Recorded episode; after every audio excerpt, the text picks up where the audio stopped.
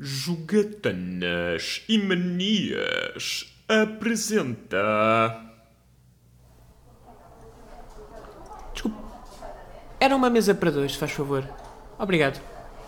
Olá, sejam bem-vindos a mais um Mesa para Dois, eh, que tem hoje como convidado uma pessoa que efetivamente já fez muitas refeições comigo, porque calha ser o meu melhor amigo, não é Pedro?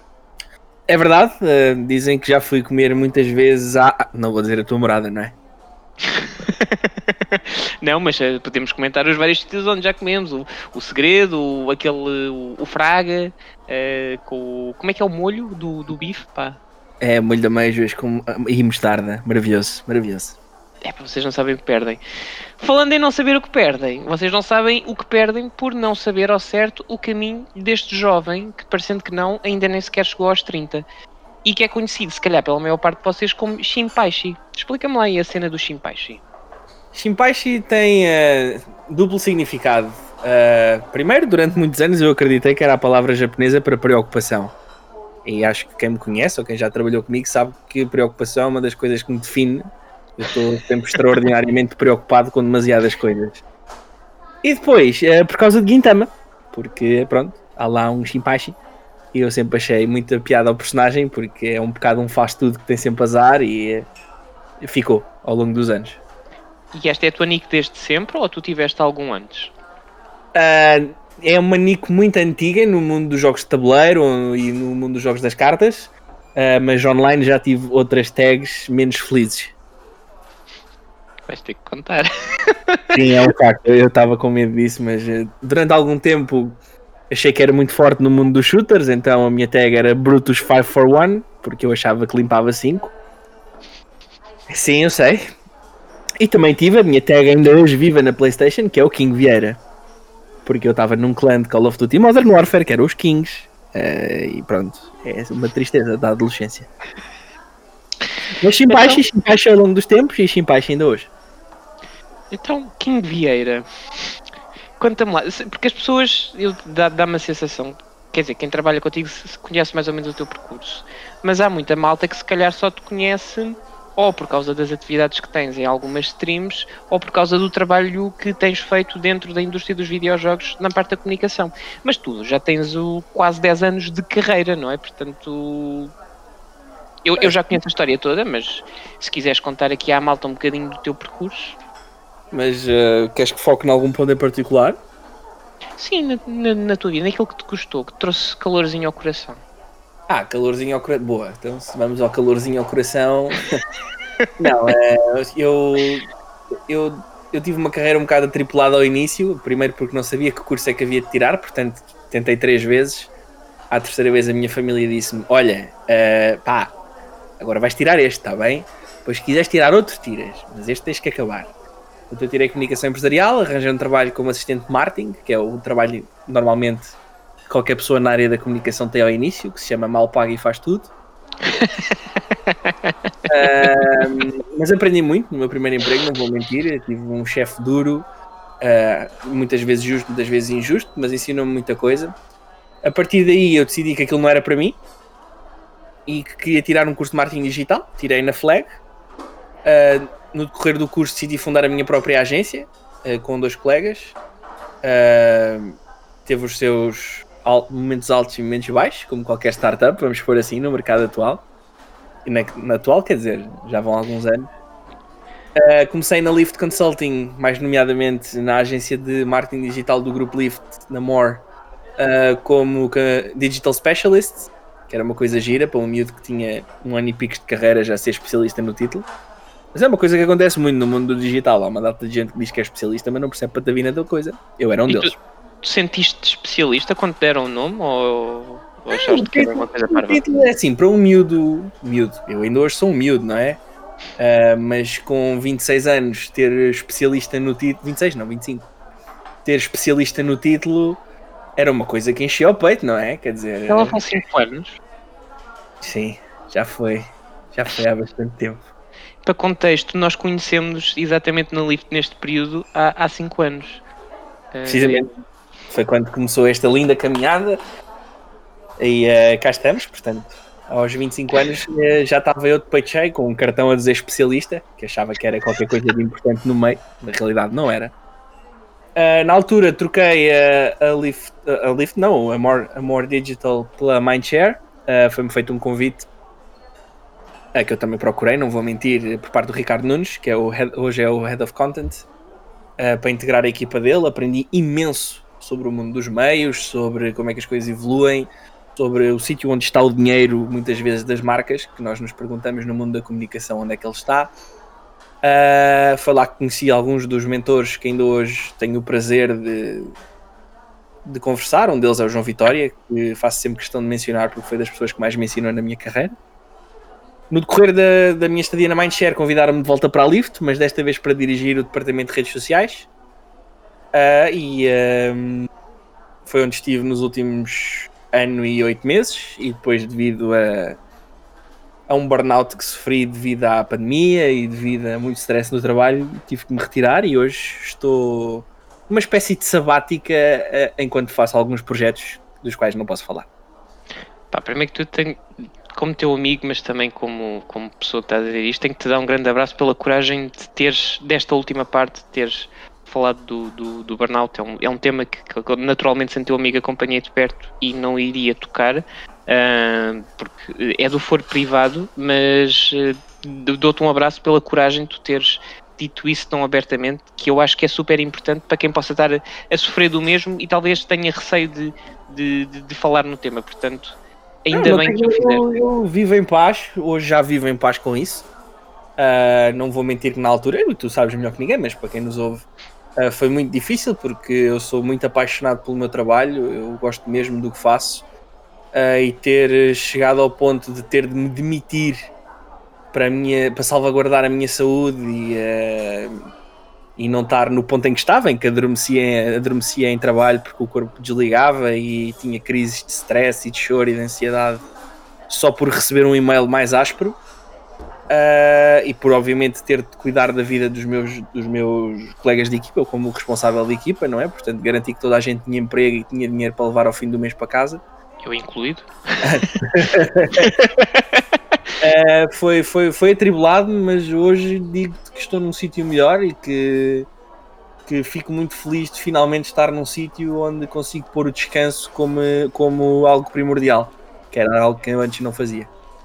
Olha, isso é, que é, isso é que é importante, isso é que é bom ressalvar, principalmente também aqui a tua paixão pelo, pelo trabalho, por não só por social media, mas por comunicação no geral, e era por aí que eu também queria perguntar-te, eu não sei se alguma vez te perguntei isto, ah, mas Sim. quando é que tu sentiste ah, na tua carreira que tu podias ah, ligar os videojogos ao que tu fazias no teu full-time job? Bastante cedo, por acaso, foi muito, muito cedo. Uh, foi ainda no meu primeiro estágio, na, na, na falecida Ipsis e Mirec, foram duas agências que se separaram no grupo Brandia. Uh, na altura estávamos em 2014, portanto vão 6 anos. 2014, não, Vão seis 2000 2014, não, 2013. Vão 7 anos. Estava eu Uh, a pensar como estagiário a sair da faculdade. que horror! Uh, e na, na altura estavam a aparecer, pronto, não é os primeiros, porque já existiam e com a sua força, mas havia já eventos de gaming que ainda eram muitos patrocinados por lojas de computadores, haviam as primeiras competições de LAN. Uh, e eu trabalhava uma cadeia que era a NH Hotéis, ou NH Hoteles, porque são espanhóis. Oh, muito bem. Uh, uh, e eu achava que era super interessante uh, haver uma cadeia de hotéis que patrocinasse a vinda de equipas internacionais e que eles ficassem nos hotéis, em quartos brandizados, que obviamente iriam produzir comunicação nesse sentido, pois uh, o Public Gamer, a meu ver, sempre investiu uh, para ter experiências e isso era uma coisa que se via muito nas LANs, não só pela enxurrada de fios e, e, fi- e fichas triplas que a malta levava, como pela capacidade de dormir debaixo de uma secretária só para jogar com os amigos. Portanto, se eu conseguisse pôr um hotel à mistura, a probabilidade nas férias de verão, quando os pais que dissessem vamos para ali, os filhos dizerem epá, bora para um NH era maior. Conseguiste?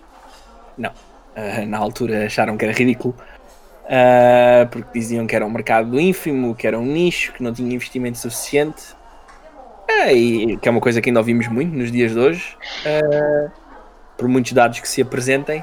Mas, mas também é normal, eram 2013, eram outras leads, vamos por assim. Como é que tu lidaste com, com isso? Enquanto fã de videojogos e, e eu conhecendo, sei de certeza que foste estudar o máximo possível de dados uh, relativamente a, a, streamings, provavelmente. Um, como é que tu lidaste com, com essa barreira uh, um bocadinho geracional, não é? Porque o conceito do, do videojogo enquanto desporto eletrónico, enquanto esportes e, e o poder que tem dentro das comunidades é ainda um, um, mito difícil de desmistificar perante algumas gerações, não é? E tu estás muito ligado a isso e sempre estiveste muito ligado a isso, profissional e não só. Portanto, como é que tu tens lidado ao longo dos anos com, com essas barreiras? Uh, oh, assim, cada vez pior. não, não vou mentir. Uh, ao início eu achava que era uma coisa perfeitamente normal, que era um estagiário e uh, infelizmente devido à minha infelizmente não, da minha história de família e infelizmente porque o meu pai já faleceu. Uh, o meu pai era tropa, portanto eu sempre tive uma noção muito clara de cadeia de comando. Uh, portanto, os meus comandantes diziam não é para aí, e o bom soldado baixava a cabeça e dizia pronto, não é para ali. Uh, ao longo da evolução da minha carreira, e obviamente com cartões a dizer especialista, que nos fazem ficar de peito cheio, eu achava que tinha mais e mais razão em apresentar este mundo que me era tão óbvio, tanto a, a nível de negócio, como a nível de arte e como a nível de possibilidades. Uh, e fui lidando cada vez pior, obviamente, porque era, era demasiado óbvio um, o retorno que investir nesta comunidade iria ter. Uh, e estávamos a falar de 2013, onde o retorno era muito mais ao vivo, por causa das LAN parties, por causa dos eventos, uhum. e hoje é muito mais digital. Portanto, posso dizer que hoje é muito mais doloroso ver marcas que têm tudo para apostar e para entrar no gaming a dois pés uh, com uma presença consolidada e verem os seus investimentos devolvidos se calhar 10 vezes, estou a dizer 10 vezes, posso dizer 50, posso dizer 100, posso dizer 1000, depende do investimento que quiserem fazer, obviamente, uh, meramente porque, como em tantas outras coisas, não quiseram explorar. Mas também, e isto é uma coisa que, pronto, no contexto de trabalho eu já te disse muitas vezes, a nossa função enquanto consultores é estar na orla da onda a ver o que é que se está a fazer do outro lado e temos que explicar às pessoas que ainda estão a trepar a onda como é que se faz. Muitas vezes elas não estão preparadas para isso. E tu, bem, tiveste sempre na orla da onda uh, nesta questão. Uh, para vocês que nos estão a ouvir, eu trabalhei com o Pedro de 2015 a 2017. Depois um, voltei a trabalhar uh, quando o Pedro se tornou Head of, of Social Media na Lyft durante este ano e oito meses. Um, e que a minha questão partia mais no sentido de perceber, ou seja, porque tu tens aqui algumas relações com alguns canais de stream portugueses, não é? Quando é que no meio do teu, não sei se foi durante o trabalho que os descobriste e criaste amizade com eles e começaste a ter uma, uma relação uh, com eles, ou se foi tu já eras fã e viste a oportunidade por causa do, da comunidade que se gerava lá. Como é que esta, como é que se ligaram as fichas? Ora bem, uh, eu cheguei um bocado tarde à festa das streams, não vou mentir. Uh, eu consumi era muito conteúdo no YouTube. Foi aí, por exemplo, o Mr. Remedy é dos canais que eu sigo há mais tempo. Uhum. Uh, e nunca escondi que o Remedy sempre foi dos meus criadores de conteúdo preferidos. desde a Azubo, que acho que anda atrás dele. também conheci o Moraes, Moraes HD, no YouTube. os Moralitos, na altura, com o seu Timo. Uh, e tantos outros criadores de conteúdo, uh, nos Mr. Nicks, o Feromonas e tudo, tudo por aí em diante. Feromonas que está de volta. Sim, Agora em, em com grandes números. Eu já disse internamente e digo a quem ouvir que é uma oportunidade. É uma pessoa que já teve experiência de marca, que tem uma comunidade própria e tem um tom de voz próprio, que se, re, se está a reinventar e que é algo a observar. Uh, mas na realidade foi, foi uma ficha, foi, foi um, algo que se me tornou óbvio. Uh, porque eu consumia Ora bem, eu, eu quando estou a trabalhar eu preciso de barulho para me concentrar. É estranho. Dizem toda a gente que estuda o cérebro humano vos vai dizer que ouvir palavras ou coisas reconhecíveis é uma coisa que vos distrai. Uh, no meu caso, ajuda-me a concentrar. Uh, e eu passava dias a ouvir os vídeos deles hum, no YouTube. Mas o meu algoritmo do YouTube acha que eu sou um adolescente de 13 anos. Eu, vejo tudo, tudo, tudo. Eh, Primeiro porque gosto de saber, eh, gosto de codificar linguisticamente o que as pessoas dizem. Portanto, vejo tudo desde o Centric ao Tad Night. Eh, Estou a tentar dizer por ordem alfabética não me lembrei de ninguém com A nem com B. Eh, depois, porque. Ah, Tiagovski, porque é TI. Uh, depois, uh, porque são conteúdos que nós conseguimos ouvir quase como se estivéssemos nos anos 80, que foi uma televisão que eu não tive o prazer de viver, mas que as transmissões basicamente tinham apresentadores de continuidade, ou seja, eram programas que duravam e duravam e duravam, depois aparecia alguém que fazia a continuidade do programa e dava o seguimento para outro segmento. E houve um dia que eu estava, lembro-me perfeitamente, estava na Mindshare e estava a ouvir a stream do Impact eh, e e estava a ler um estudo sobre a atenção que os adolescentes davam ah, aos meios digitais e como estávamos a entrar na altura na luta pela atenção das pessoas. Isto em 2017. É, 7 ou 8, peraí. 17, 18, sim. Eh, e na altura, quando eu estava a ouvir aquilo e, e na e começaram a falar comigo, então eu tive que pôr a stream do Impact em mute, levantar a cabeça do meu monitor, ouvir o que a pessoa me estava a dizer, tirar a stream do Impact mute e continuar. E foi neste gesto que eu reparei na altura que estavam cerca de 200 pessoas a ver a stream do Impact. E aquilo foi um número que me pareceu impressionante. Eu pensei assim, calma. Tal como eu, que estou a ouvir, estão 200 macacos ou macacas a ver ah, este rapaz. Este rapaz que está a fazer stream desde as 11 da manhã. São 5 horas. Quer dizer que há tantas pessoas que estão fixamente a dar a sua atenção ao ecrã desta pessoa. E comecei a perceber que tudo o que estava naquele ecrã, na realidade, era como se fosse no jogo dos Sims. Sims, digo. Se eu digo Sim- Sims, tenho uma colega que é capaz de me bater. Dos Sims. E que cada quadradinho era possível valer dinheiro. Porque eu podia pôr ali coisas. E agora vocês dizem, ah, porra, mas isso é na versão do Ready Player One, é o gajo que quer monetizar o jogo. Não, não, de todo, de todo. Cada quadradinho ali valia atenção e atenção vale dinheiro. E era uma coisa que podia ser boa para os dois lados.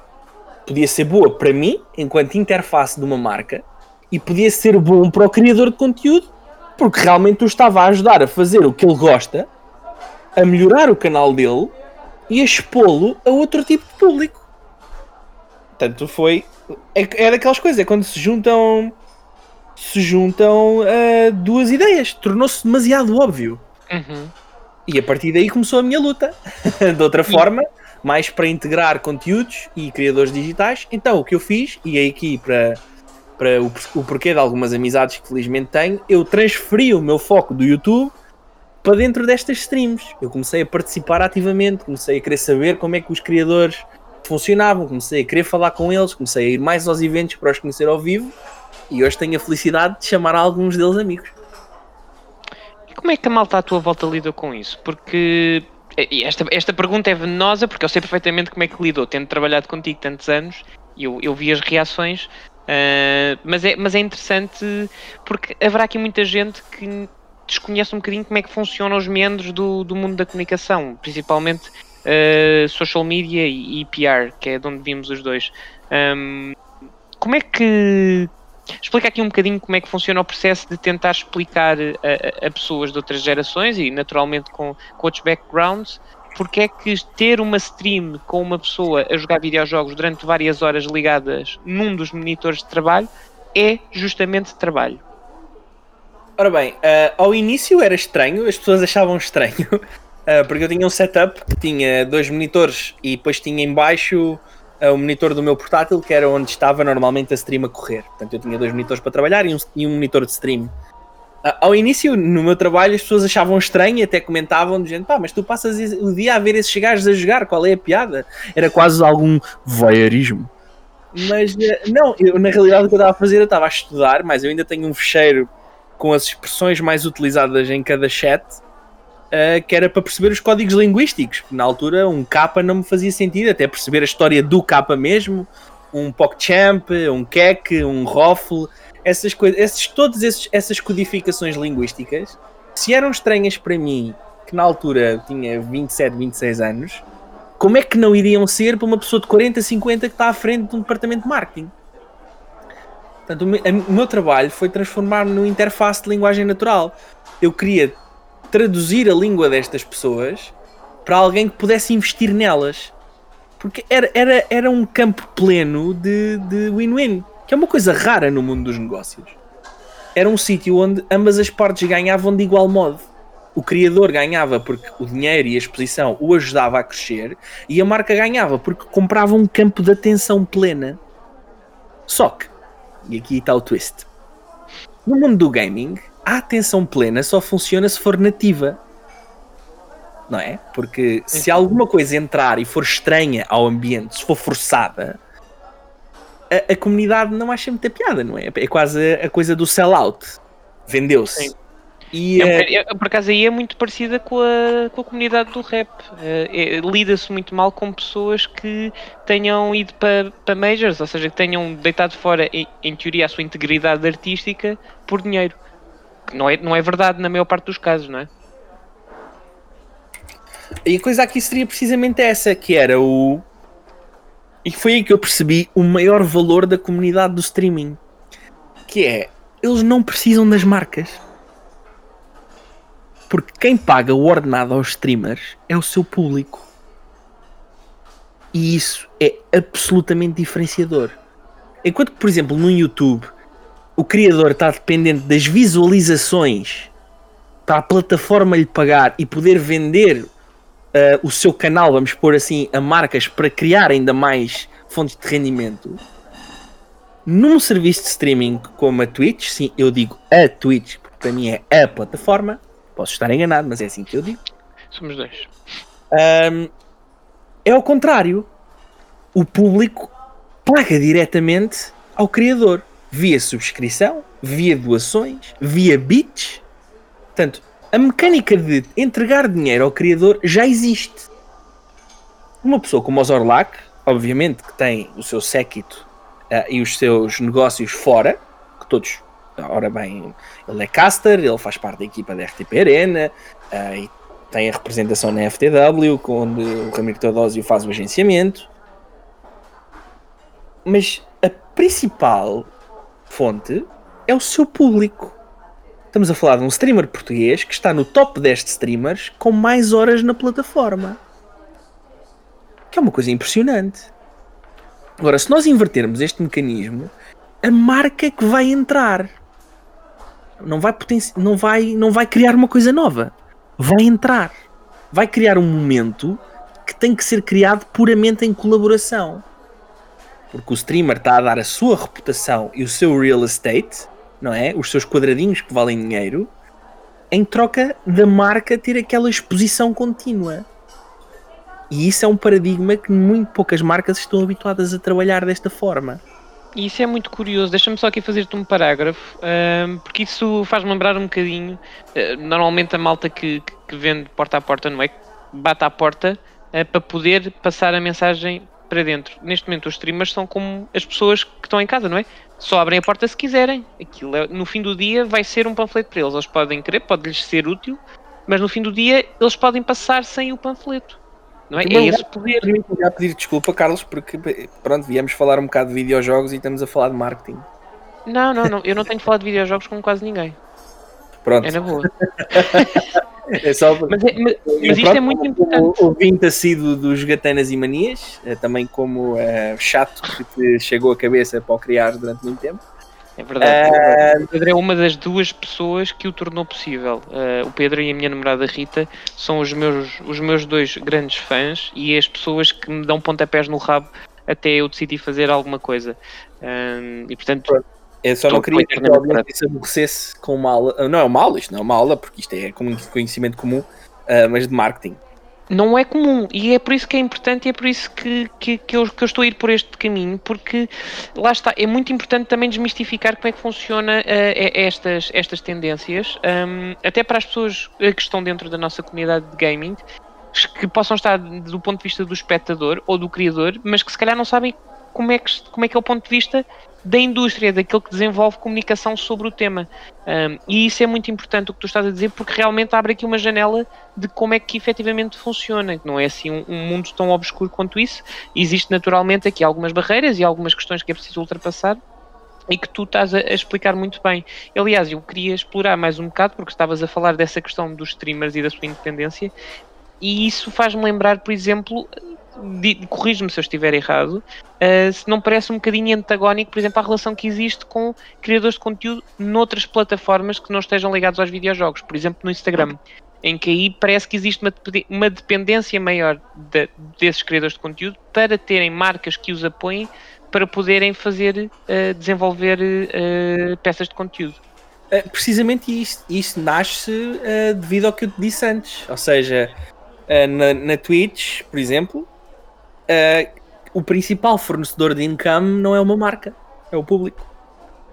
Enquanto que um like no Instagram só tem valor para uma marca que procura engagement, uh, um like um, no Twitch não existe. Uh, há um follow que permite à pessoa receber mais comunicação, há um, um subscribe que tem um valor que permite mensalmente apoiar um criador de conteúdo, que é obviamente dividido em parte com a plataforma, e há a donation que é dada diretamente ao criador. Portanto, enquanto que numa plataforma como o Instagram o tipo de venda é completamente diferente, não é? Porque, ou seja, e aqui temos que pensar um bocado no comportamento das pessoas. Eu no Instagram tenho um comportamento de browse, eu vou ver coisas, não é? Eu quero estar meio zombie a ver eh, stories, a ver eh, fotos no Explore, a ver Instagram Reels. É um conteúdo que eu consumo quase como bolachas. Vou mordendo e vou andando, vou mordendo e vou andando. Na Twitch, como no Twitter, por exemplo, eu vou em modo de interação. Eu quero falar com alguém. Ou com a comunidade do streamer onde eu me incluo. Dou um exemplo. Uh, eu, um dos meus daytime streamers é o Impact, é das pessoas que eu mais vejo. Uh, e eu já me dou com muitas pessoas da sua comunidade. O José Sanches, que é o Orocusa, já nos vimos ao vivo e hoje é um amigo. Uh, tenho tanta outra malta, o Regal, a Barbie, tantas pessoas que isto são nicknames, atenção. Conhecemos-nos mais pelos nossos nicknames do que pelos nossos nomes. Uh, são pessoas que nós vemos lá, que conversamos naquele que pode ser o café, quase como uma mesa a dois, uh, mas enquanto estamos no espaço de um criador de conteúdo. E isto, em termos de negócio, é altamente valioso. São, é, é, é real estate puro de atenção. Então, diz-me eh, diz uma coisa. Um, isto, eu acho que é mais ou menos público que nós os dois trabalhamos juntos. Uh, eu, felizmente, uh, ainda o estou a trabalhar uh, num projeto que é muito próximo do, dos nossos corações enquanto fãs de videojogos. Portanto, assim, diretamente, se tu pudesses resumir numa frase a oportunidade que tu tiveste durante um ano trabalhar a comunicação de uma das três grandes, como é que tu resumirias? Ui! sobre a oportunidade ou sobre o é trabalho executado? É, é, é, batota, é, é uma frase, podes, é obviamente que podes dizer as que tu quiseres. Eu não consigo, eu não consigo descrever não, é, frase. Uma frase depende, depende do foco que lhe quer dar, não é? Ou seja, acho que para qualquer jogador Uh, o, o, o, poder trabalhar a comunicação de, umas de, uma, de uma das Big Three uh, é um sonho, não é? Quer dizer, uh, o acesso à informação, o que nós descobrimos do mundo das consolas e aquilo que nós podemos fazer com a chancela de uma consola, tenha ela o tamanho que tiver ou a pertença no mercado que tiver, é gigante. então, houve, houve trabalho... diferença entre o que sentiu o, fã, o Pedro, fã de videojogos, e o Pedro profissional? Sim, uh, o Pedro, fã de videojogos, uh, obviamente que parecia uma criança empolgada numa loja de brinquedos. Não é? Isto é verdade. Agora, agora eu tinha a possibilidade de fotografar, de pensar conteúdo diretamente, de, de envolver uma estratégia que, que, que com, com coisas da, da consola, desde garrafas uh, da marca, comandos, a meias, sim, porque nós chegámos a tirar fotografias a uma meia de Natal, uh, atacadores. E aquele bonito Funko Pop do, do Master Chief também, que, que, que tem de propósito para, para o cenário uh, que tu criaste uh, para os conteúdos que fomos desenvolvendo em fotografia. Tanto uh, as, as, playthroughs de videojogos, que era uma coisa que, que se fazia pouco cá. Portanto, o, Pedro, fã de videojogos, estava maluquinho, não é? Ou seja, estava, oh my god, eu trabalho tantas grandes! É, é literalmente a, a sensação de criança. O Pedro, comunicador ou agente do mercado, era uma oportunidade única de se poder fazer diferente. Isto é aquele clichê do marketing, fazer diferente. Mas fazer mesmo. Porque nós tínhamos uma grande benesse que era, um, a cadeia de aprovação acabava em mim. e eu era tão chanfrado como tu. Era, não sou? Somos. não me estou nada. Tivemos o prazer de ter um interlocutor no marketing internacional dessa marca que compreendia o que nós queríamos fazer. E que hoje é um amigo. E que hoje é um amigo, sim. Uh, e que nos deu o espaço necessário para, com uma marca que até à data tinha muito pouca expressão, criarmos uma pequena comunidade que vai crescendo dia a dia. Uh, numa perspectiva completamente deslocada do que se faz no mercado e com uma prova de durante muitos anos que nós dizíamos que era assim que funcionava, pelo menos neste segmento, a provar que funciona, com erros, obviamente, porque erros são para se cometer e só não erra quem não faz. Mas criámos um, um pequeno bolo de existência que uh, se provava ser impossível com uma marca que ninguém queria saber. Uh, só as pessoas que lá trabalharam. E isso, para um comunicador, para um agente do mercado, para uma pessoa que sempre quis fazer e teve que se dobrar às exigências de outros departamentos, ou outras pessoas, ou outros superiores, foi. Epá, foi. Deram-nos uma chave e disseram: façam. E a gente fez. E tu sentes que cumpriste a, a tua missão, aquilo a que te propuseste? É assim, da minha parte, obviamente o trabalho dividido entre nós os dois, o meu era muito mais de ser o administrativo e o fotógrafo em certos pontos. E o teu muito e mais o, e o criativo em, em alguns. Uh, não interessa aqui para, para esta stream. A minha maior, a minha maior, uh, o meu maior pressuposto na marca que nós trabalhámos, uh, eu não digo a marca por uma questão de respeito, mas acho que toda a gente sabe qual é. era que nós conseguíssemos dar voz aos criadores de conteúdo mais pequenos. Porque tínhamos um produto em mãos que nos permitia fazer a premissa base do negócio em videojogos, que era ambos crescerem. Nós, do nosso lado da nossa marca, tínhamos exposição num canal, ia ter 15, 20, 30, 60, 100, 200 viewers. Uh, e para aquele criador de conteúdo, era ter uma marca das Big Three a falar com ele diretamente. Não era portas e travessas, era falar diretamente com a marca. A marca estar preocupada se ele tinha tudo para conseguir criar. Era quase como num filme, uh, e aqui puxando o meu lado nerd, obviamente. Uh, nós não queríamos ser o Luke Skywalker, nós queríamos ser o Yoda.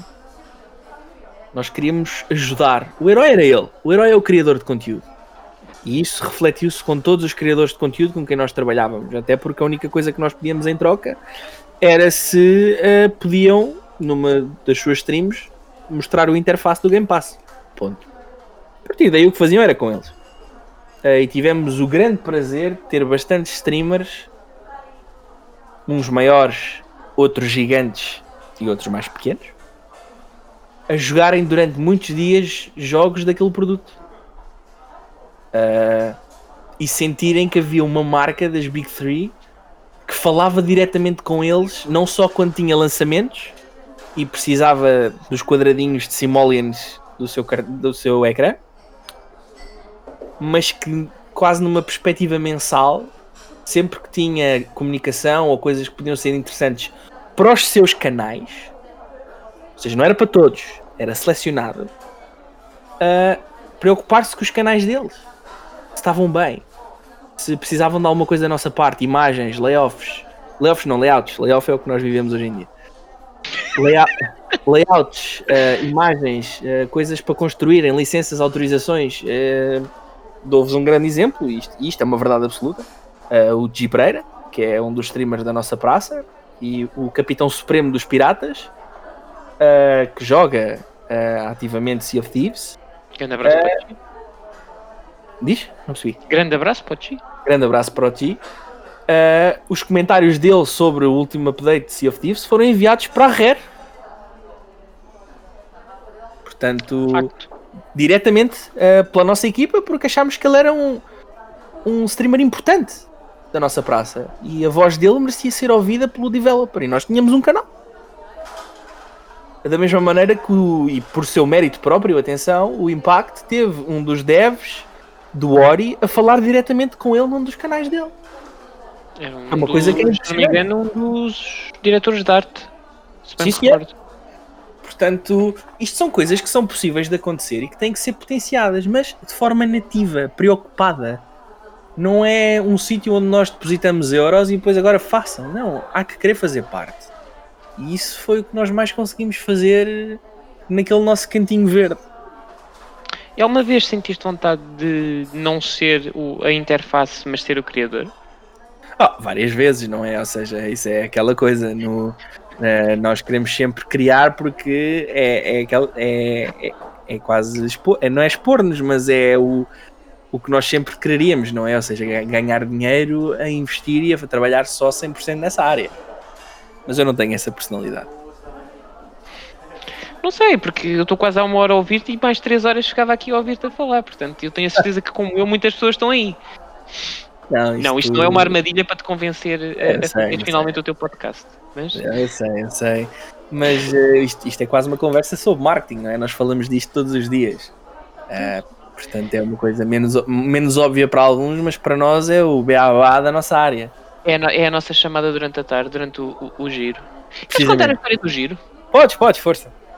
A história do giro é porque isto, entretanto, eh, o Pedro contava-nos aqui sobre a questão das streams e eu, como trabalhei muitos anos ao lado do Pedro, literalmente, de carteira ao lado, vi muitas vezes estas coisas acontecerem. E houve uma muito engraçada, também ocorreu, ehm, que... Espera aí. Houve uma muito engraçada eh, que, que ocorreu, desculpem, tive um, um brain freeze, ehm, que tinha a, a ver com as voltas que nós dávamos. Ora, o nosso escritório ahm, na Lift era, era e é na. Ai bolas, Quinta da Fonte. E naquele espacinho da Quinta da Fonte há ali algumas zonas com arvoredo que a pessoa pode passear. Aquilo não há lá mais nada, mas há arvoredo. Então o que nós fazíamos era, muitas vezes estávamos ah, ah, atrapalhados com alguma ideia. O Pedro trabalhava na área de social media, eu trabalhava na área das relações públicas. Nós íamos, olha, bora dar um giro. Então, impertrivelmente, a maior parte das tardes, a gente tirava 10 minutinhos, eu ia com a caneca d'água, ele ia com a garrafa dele, e passeávamos ali à volta, de tal forma que as pessoas começavam a comentar. Não sei se tu te lembras de, de, de Lembro, comentarem com muita surpresa. Então, mas vocês, mas vocês vão lá fora, é? Mas vão passear? Sim, vamos- vamos conversar, pá, vamos espairecer um bocadinho. Ahm, de tal forma que começaram a, é daí que vem a, a alcunha que nós ainda hoje usamos um com o outro, de buddies, porque começaram a dizer, olha lá vão Sim. os buddies, porque a gente levantava assim os dois, a maior parte da malta ficava É, Era uma coisa meio estranha numa agência, ou seja, dois catraios levantarem-se da cadeira durante cerca de 20 minutos para irem apanhar ar, dar uma volta para terem ideias, para fazer parvoíce. Olha, nós fazíamos. muitas das coisas mais giras que nós já fizemos nasceram aí desse- dessas passeatas. Precisamente. O que é muito curioso, porque não tem nada a ver com passeios, mas tem a ver com, com hábitos muito regulares que tu tens. E eu não sei se toda a gente conhece este teu lado, eu conheço, e portanto vou explorá-lo agora. E preciso que me expliques porque é a horda. Ah, porque é horda. Ah, não, é, duas há- há fações, há- porque é a horda. Ou seja, pronto, fal- falando do World of Warcraft, um jogo que eu tenho muito próximo do coração, ah, a, Horda, a Horda sempre teve um allure muito próprio, não é? Ou seja, é quase os Misfits. Uh, obviamente, se tirarmos o sentido bélico de invasão original dos orcs, para quem não sabe o lore, uh, a Horda na realidade é um grupo de povos espalhados uh, que não se enquadram em lado nenhum, que são escorraçados pelas raças bonitas, muitas vezes pelo seu sentido bélico, e que na realidade o que mais procuram é um grupo ou um sítio onde se possam sentir em casa ou em harmonia. Uh, e isso para mim, que é, sempre me senti meio desadequado, uh, fazia-me perfeito sentido. E porque, obviamente, ser uma vaca de 2 metros com armadura de metal é muito mais fixe do que ser um anão. E... Apesar de eu não ter nenhuma vaca, atenção, eu sou Blood Elf, com orgulho, uh, mas a Horda sempre me chamou por causa disto. na realidade, aquelas raças uniam-se por um sentido comum de pertença ou de despertença.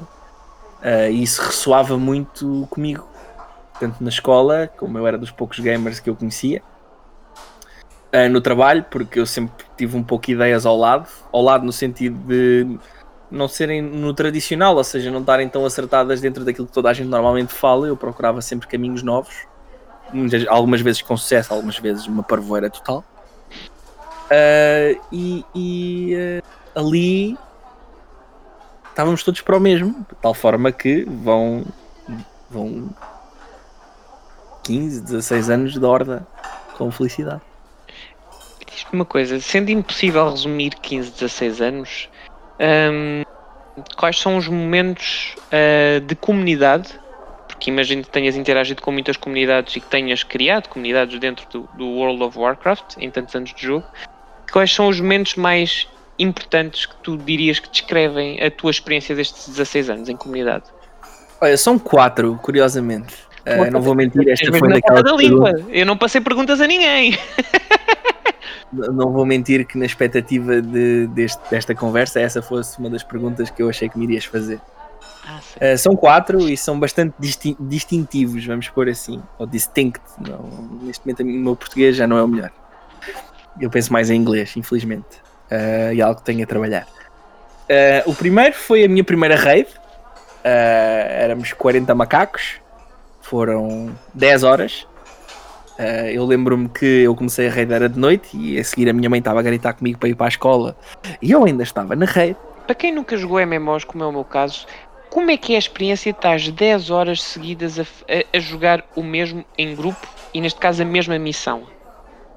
É, assim, é uma coisa fantástica porque é uma experiência única. Eu costumo dizer que raidar, raidar a sério uh, não é Looking for Group, que é a experiência mais básica. Raidar a sério com uma guild com quem tu praticas, sim, porque tens que praticar, em que cada um tem um papel. Uh, por exemplo, eu era alquimista, portanto, era, não sou, alquimista, portanto, eu fazia as poções para, para, o, para o meu raid group. Uh, temos alguém que nos dá as ordens, temos um papel específico na eliminação do boss. Por exemplo, eu sou tanque, portanto, o meu papel é levar estalo até ao infinito e tentar não morrer. Uh, é, uma, é uma experiência eu não, é difícil de descrever. Uh, Lembro-me em Naxaramas, que é uma das redes antigas, havia um, havia um boss que hum, o que ele fazia era ele inundava o chão com gosma. Vamos pôr assim, é a maneira mais fácil de explicar. Uh, e para passar esse boss tínhamos que fazer uma coisa que era uma dança, em que tínhamos que andar de um lado para o outro. Uh, então imagina o que é que é para o rei de líder estar a coordenar 40 macacos para dançarem de forma certa, em que se morrerem tipo 10, todos têm que morrer para recomeçar. É, é um exemplo de coordenação indescritível. Tal, tal forma que nos Estados Unidos, por exemplo, ser rei de líder ou guild master é uma coisa que se põe no currículo. É a capacidade de organizar 40 pessoas que não estão na mesma sala via computador. E muitas vezes não são do mesmo país, não falam a mesma língua, não é? Sim, sim, sim. sim. Portanto, um deles é a minha primeira raid. Uh, nunca me vou esquecer, foi Samuel. E uh, eu tenho. Eu tenho. Eu, eu rio-me porque eu ia sendo expulso da minha guild por causa disso. Uh, eu era Warrior. Essa aí é. uh, Warriors nesta altura podiam usar arcos uh, e dropou um arco lendário e eu enganei-me e em vez de carregar grid, que é o que as pessoas carregam quando não querem o item, é só para se fizerem fazer dinheiro, carreguei need, que é eu preciso, portanto automaticamente ganhas prioridade e foi quem rolou mais alto. Portanto, ganhei um arco lendário, que é uma coisa que tem uma drop chance de menos de 0.01. É tão raro que automaticamente te dá um achievement que vai para uma secção especial que se chama Feats of Strength. Ou seja, é mesmo raro. Uh, eu era um Warrior Tank. Uh, portanto, tive que explicar a todos os Hunters do meu grupo uh, porque é que eu tinha clicado Need. E correu mal. Correu muito mal. Durante muito tempo fui banido de raidar até me voltarem a deixar entrar no grupo principal. Portanto, essa foi a minha primeira raid. O primeiro casamento in-game. Uh, sim, houve pessoas da minha guild que se casaram e que quiseram fazer a festa dentro do jogo. Ah, mas estamos a, falar, estamos a, falar, de casamento de, na vida real. das duas pessoas, não são das personagens. Não, não, na vida real, sim, okay. pessoas. Uh, e nós celebramos, uh, obviamente em conjunto, foi uma coisa muito bonita. A primeira morte de uma pessoa do nosso grupo. Uh, eu nunca me vou esquecer desse momento, foi muito triste. foi um colega nosso que foi atropelado.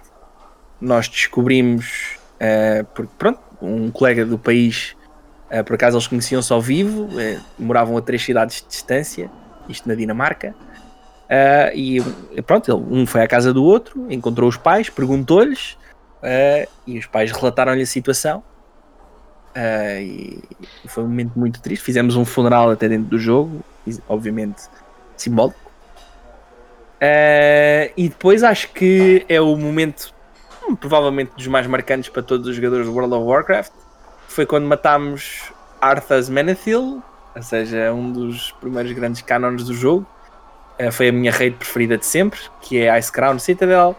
E é o fim de um arco, não é? Ou seja, nós vimos Arthas crescer em Warcraft, o jogo normal, e limpar-lhe o sebo, vamos pôr assim, uh, em Ice Crown Citadel, o último boss tinha tido uma construção de personagem gigante. Uh, numa expansão absolutamente bem construída que foi Northrend, ao Wrath of the Lich King. Uh, eu estou com arrepios só de estar a falar disto. Eu lembro-me da primeira vez que, que limpámos o sebo, nós estávamos aos gritos no servidor, estávamos, estávamos loucos. Uh, não foi World First, não foi Server First, não, a, minha, a minha guild já não, já não jogava nesse, nesse nível, mas foi tão simbólico de uma conquista de alguns anos que marcou-nos. Hoje fazer uma raid é muito mais fácil, é, já não tem nem de perto nem de longe o mesmo significado, porque aquele para nós era o Ultimate Boss, era o Thanos, era o Galactus. Certo. E é, é, é, é, muito interessante ver, ver, essa perspectiva dentro de um jogo como um MMO, e principalmente no caso do World of Warcraft, porque para além das histórias que vocês criam, uh, por exemplo, como é que contavas da tua primeira raid, que não sendo uma história dentro do jogo, é uma história relacionada com o jogo, é, é, muito interessante perceber como é que consegue existir eh, por vezes uma bibliografia tão grande, não é? De, de, de raças e de, e, e, de, e de lore criado para, para um videojogo uh, com uma escala tão grande. E no caso do World of Warcraft, que, que enfim tem, tem quase 20 anos de existência, a versão MMO, eh, é impressionante a quantidade de história que já lá existe. Um, Sim, ou seja, se pensarmos que só do Warcraft existem 23 novelas no total. Pois. Isto são livros fora do jogo, portanto, dentro do jogo, acho que há mais do que uma biblioteca para encher. Sim, ainda tiveste a adaptação para o cinema, enfim. Precisamente, e esse filme foi muito mais fanservice do que o volume que lhe dão, mas isso seria uma discussão para outras ligas. Sim, uh, principalmente para um, para um fã do, do World of Warcraft. Mas é, é, é isso que, que, eu acho fascinante no, na questão dos MMOs e, e, nós temos este debate muitas vezes porque eu infelizmente não tenho essa apetência para, para uma experiência de, desse estilo, um, mas gosto de te ouvir descrevê-la um, porque me parece mais épico do que eu a jogar. Uh, ou de que ver alguém a jogar. Uh, e é isso que eu acho muito giro nestas coisas, tal como acho no Dungeons and Dragons, que são as histórias que contam quase como se fossem bardos, não é? Um, estão, quase fazem a música, não é? Da aventura e depois contam-na em 2, 3 minutos e tornam-na muito mais épica. E eu acho que isso é, é, muito fixe, principalmente tendo em conta toda a tua ligação que tu tens com comunidades, porque não sei até que ponto é que não foi essa tua experiência em World of Warcraft que te preparou para depois quando chegaste à comunicação perceber, peraí, mas eu lembro-me perfeitamente do poder que, que estar numa comunidade assim ativa tem. Hum, tu, tu Sim, sentes que existe um alguma? Não, não, não, o escondo. eh, o meu irmão um dia perguntou-me porque é que eu gastava, investia. Gastar, eu não gosto de usar o termo gastar. O João Vitória sempre me disse isso. Os clientes não gastam, investem. Portanto, eh, porque, é que- porque é que eu investia tanto tempo ehm, em videojogos? Ehm, porque não futebol ou basquetebol? Ou... E eu, eu lembro, a minha resposta sempre foi a mesma: foi, epá, porque no futebol se eu não souber jogar, a probabilidade de me ensinar é muito baixa. Enquanto num videojogo eu só preciso de 10 minutos para encontrar alguém que joga tão mal como eu. E, e vamos os dois falar sobre isso. E vamos nos rir e vamos evoluir os dois. E à medida que eu evoluir, eu vou encontrar mais pessoas que jogam tanto como eu. Ou tão pouco como eu. Eh, se eu e tu jogássemos FIFA Online, rapidamente encontrávamos pessoas que há anos que tentam levar Portugal à final do Euro e não conseguem. Porque simplesmente não produzem jogadas de entendimento. É que, malta, nós todos os anos jogamos o FIFA 2017, que é o último FIFA que. eu já- Enfim, eu já nem me lembro que era meu, mas depois é teu. Eu já não lembro de quem é que é isto. Sei que ele existe e sei que nós podemos meu. ter esse jogo. Ok, certo, é meu, já me lembro. Está só em casa do Pedro. Esta é a minha casa, é meu. Mas a questão é que a gente joga isso eh, no modo cooperativo com Portugal e invariavelmente ficamos pela fase de grupos muitas vezes no, no modo mais fácil. Eh, o que mostra realmente que mesmo os maiores azelhas se podem eh, ligar na azelhice. Hum, Sim, até porque nós perdemos sempre, nomeadamente contra Israel, Nigéria. Ah, não é que tínhamos sucesso contra equipas de porte mundial, como a Alemanha. França, Alemanha. Não, não, Israel. Israel chegou-nos a dar 7-0. Ah, nós não queríamos render-nos à humilhação de pôr aquilo em amador, portanto, claro que estava em classe mundial, e como claro que estava em classe mundial, só não levámos gols no meio campo porque não calhou. De Israel. Com Portugal. Valha-nos Ronaldo. Valha-nos Ronaldo. Mas por acaso isso é muito giro porque vem ter a, a, a último tema que eu, queria, que eu queria ver contigo e que tem a ver com, com os esportes. Porque foste tu que me trouxeste um bocadinho para este mundo. Eu confesso aqui já que os únicos esportes que consumo e é muito de vez em quando é os, os jogos de luta em que o Sonic Fox se mete eh, e às vezes as finais do- dos campeonatos mundiais de Pokémon.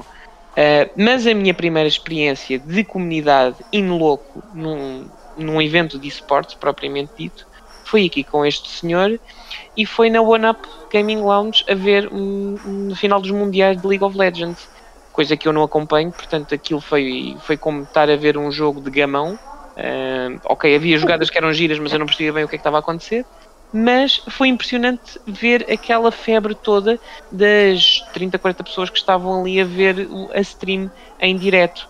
Um, o que eu queria perceber contigo é para quem não, não segue esportes um, ou, ou- que não tenha assim grande apetência para, para ver uh, uh, jogos competitivos, como é que tu introduzirias o tema? esportes normalmente começa-se por jogar o jogo que vamos ver, não é? Uh, por exemplo, no meu caso foi League of Legends, uh, que joguei bastante tempo. Uh, e depois, tal como na Twitch, eu gosto de ver pessoas a jogar, ou para aprender, ou porque simplesmente gosto de ver a interação. Uh, e daí se cresce normalmente para os clubes. É um pouco como o futebol. Primeiro tu jogas à bola, depois os teus amigos têm todos um clube, ou o teu pai e a tua mãe têm um clube. Depois vais ao estádio. Uh, neste caso, os esportes era uma coisa. É isto, não é? Ou seja, é o, a elite dos videojogos a competir. Uh, no meu caso, League of Legends, o nível de estratégia macro que existe dentro do jogo, desde economia, gestão de lanes, visão, uh, trabalho de equipa para ganks, de entradas e saídas, de utilização de habilidades, de timings, tudo a acontecer é, é fantástico, é uma experiência única que se revela pelos números de viewership e por uh, teres tido numa altura de pandemia em Shanghai 2 milhões de pessoas a inscreverem-se para ir verem o jogo ao vivo. né? Já dizia o Mark Merrill, que é o Tryndamere original da Red Games, arranja-me uma arena com 2 milhões de lugares que eu ponho lá 2 milhões de pessoas. Sem dúvida. Um, uma coisa muito interessante, que é, que é um fenómeno próprio dos esportes, é que, por exemplo, ao contrário do futebol que tu mencionaste, Uh, muitas vezes tu idolatras alguns jogadores de futebol, não é? Uh, vamos pegar no caso do, do Messi e do Ronaldo. Mas tu não os vês a treinar, tu não os vês a, a, fazer jogos amadores, tu só os vês em ação nos jogos profissionais. A parte gira dos esportes é que tu, mesmo o melhor jogador do mundo, muitas das vezes, se calhar, uh, faz streams. E nessas streams fala com as pessoas diretamente. É uma oportunidade de tu aprenderes com o melhor uh, em louco e falares com ele muitas vezes sem teres que investir nada para além de tempo. Um, como é que tu vês esta, esta, esta ligação uh, com, com, com, os atletas? Em, em, agora como profissional?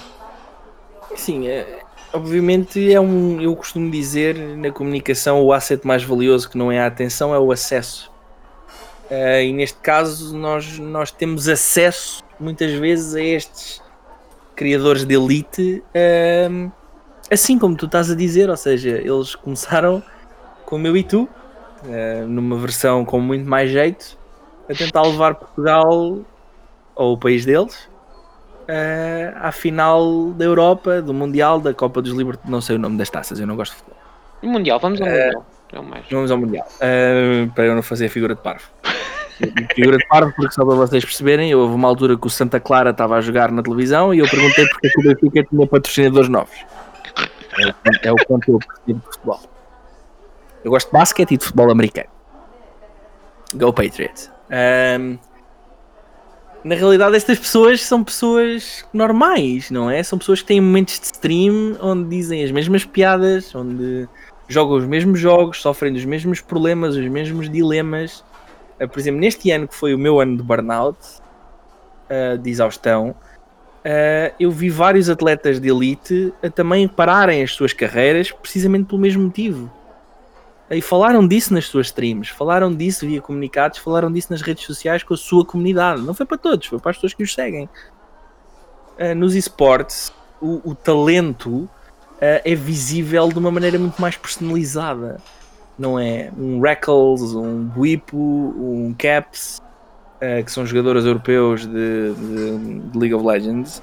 Nós conseguimos ver a carreira deles, conseguimos vê-los jogar, conseguimos vê-los brincar, conseguimos vê-los e viver a carreira deles com eles. Isso é uma coisa que, por exemplo, enquanto no futebol uh, os heróis são inatingíveis, não é? Um Ronaldo é inatingível.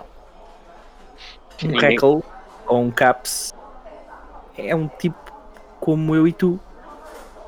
Só que cadece de ter uma mente brilhante e uma capacidade motora extraordinária para conseguir dominar aquele que é um dos jogos mais jogados do mundo mas na sua stream é um tipo que faz piadas, algumas de tão mau gosto ou com tão pouca piada como eu e tu. E tu, há algum que tu, que tu tenhas no, no teu top 3 um, de atletas? De skill? De skill ou de personalidade?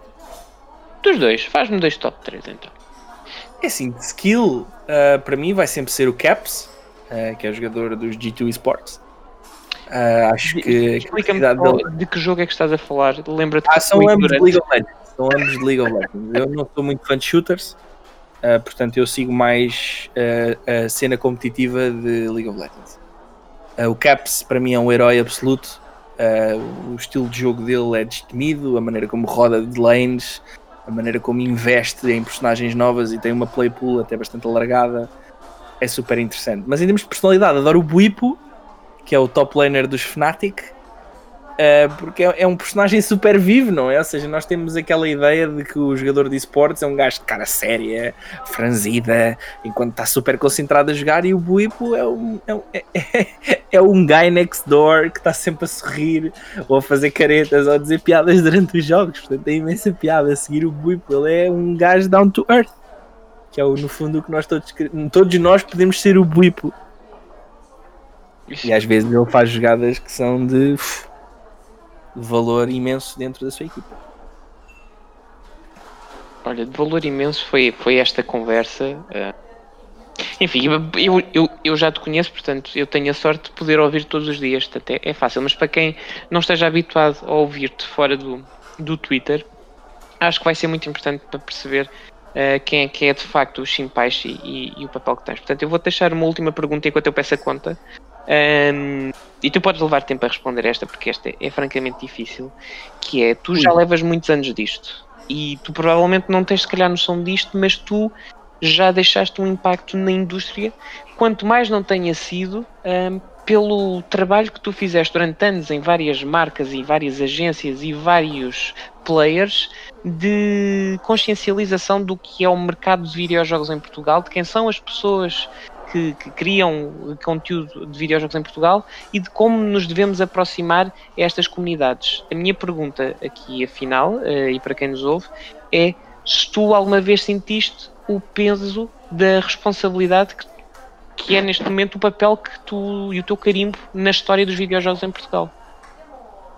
Ui! Uh... Já o tens, tu podes não querer admiti-lo, mas principalmente pelo que acabaste de escrever nesta, nesta última hora, qualquer pessoa pode perceber que tu tens um papel já marcado na, na nossa história da comunidade. Portanto, como é que tu vives com essa Primeiro, obviamente, fico altamente lisonjeado uh, por dizeres isso. Uh, obviamente, vou sempre achar que não é verdade, uh, mas isso é trademark de personalidade. Não, eu acho que ainda não fiz nada e que há players de mercado que já fizeram em tenfold o que eu já tive o prazer de fazer. não tira valor ao que já fiz, mas acho que é pouco ainda. o peso, é assim, tu só sentes o peso quando vês a diferença, não é? uh, e, e, o quanto isso impacta a vida das pessoas em alguns momentos. E eu consigo dizer alguns momentos onde o prazer do trabalho se refletiu nas pessoas. Uh, seja na primeira stream comunitária do Mixer que fizemos no Lisboa Games Week, com streamers se calhar ninguém dava muito por eles, porque os seus números não eram estonteantes mas que naquelas 5 mesas de computador na Lisboa Games Week tivemos comunidade e viveu-se. E foi o início de uma bela amizade com eles, obviamente. Uh, mas Também essa que ainda hoje se mantém. Nós vimos naquelas 5 pessoas algo que eles nunca tiveram, que foi eles andavam há anos a lutar pela marca que nós trabalhávamos, sem feedback, muitas vezes porque não havia ninguém que lhes pudesse dar feedback, ou por falta de autorizações, ou por falta de sequer de acesso à informação. Uh, mas porque fizemos a diferença ali. Uh, gosto de dizer que também em alguns endeavors que já fiz com clubes de esportes, uh, nomeadamente, por exemplo, com o Fardoin Esports e com o Ramiro Teodósio, que é uma pessoa com quem eu trabalho bastante, de trabalhar com o clube, de iniciativas com o clube ou com streamers do clube, uh, e, e ver-se a diferença na evolução. Uh, ver que aquele investimento da marca ajudou aquela comunidade a crescer. E isso é diferencial. Uh, é isso que faz este trabalho valer a pena no fim do dia.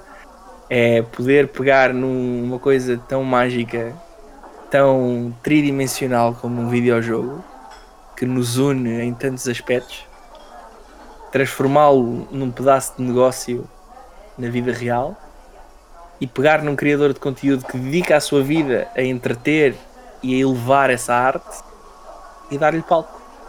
Se calhar de outra forma ele não teria, por muito que merecesse. Uh, o João Vitória outro dia disse-me que arte sem negócio, a criatividade sem negócio é meramente arte. E eu gosto de acreditar que nós nesta indústria, com peso, sem peso, com carimbo, sem carimbo, temos o prazer de trabalhar com criadores de conteúdo absolutamente estonteantes que tenham dois followers, como foi o caso muitas vezes de algumas streams que nós apoiámos, tenham mil followers, como já foi o caso de streams que também já apoiámos. Mil followers, não, mil pessoas a ver, desculpa. E ver a alegria que é uh, aquelas pessoas saberem que do outro lado está alguém que realmente se preocupa não só com o sucesso deles, mas com o que eles demoraram tantos anos a construir.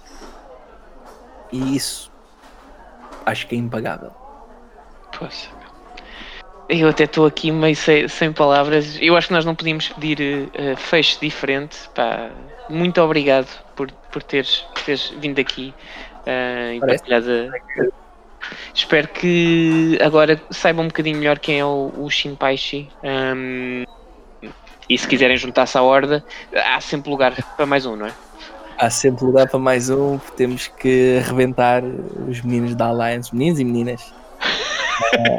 Aqui também para a porrada, a gente não faz diferença. Também há meninas no mundo do World of Warcraft, não se enganem. Olha, obrigado. Muito obrigado eh, pelo convite, mais uma vez é um prazer. É bom ver este projeto a acontecer e eh, já sabes, cada emissão que houver eu vou estar a ouvir. Eu sei, obrigado. Um abraço para ti, um abraço para vocês que nos ouvem e ouvimos-nos para a semana. Ouvimos. E agora digo eu, jogatanas e meninas. Até breve, amiguinhos. Até para a semana, malta. Desculpe, pois era a conta, se faz favor. Obrigado.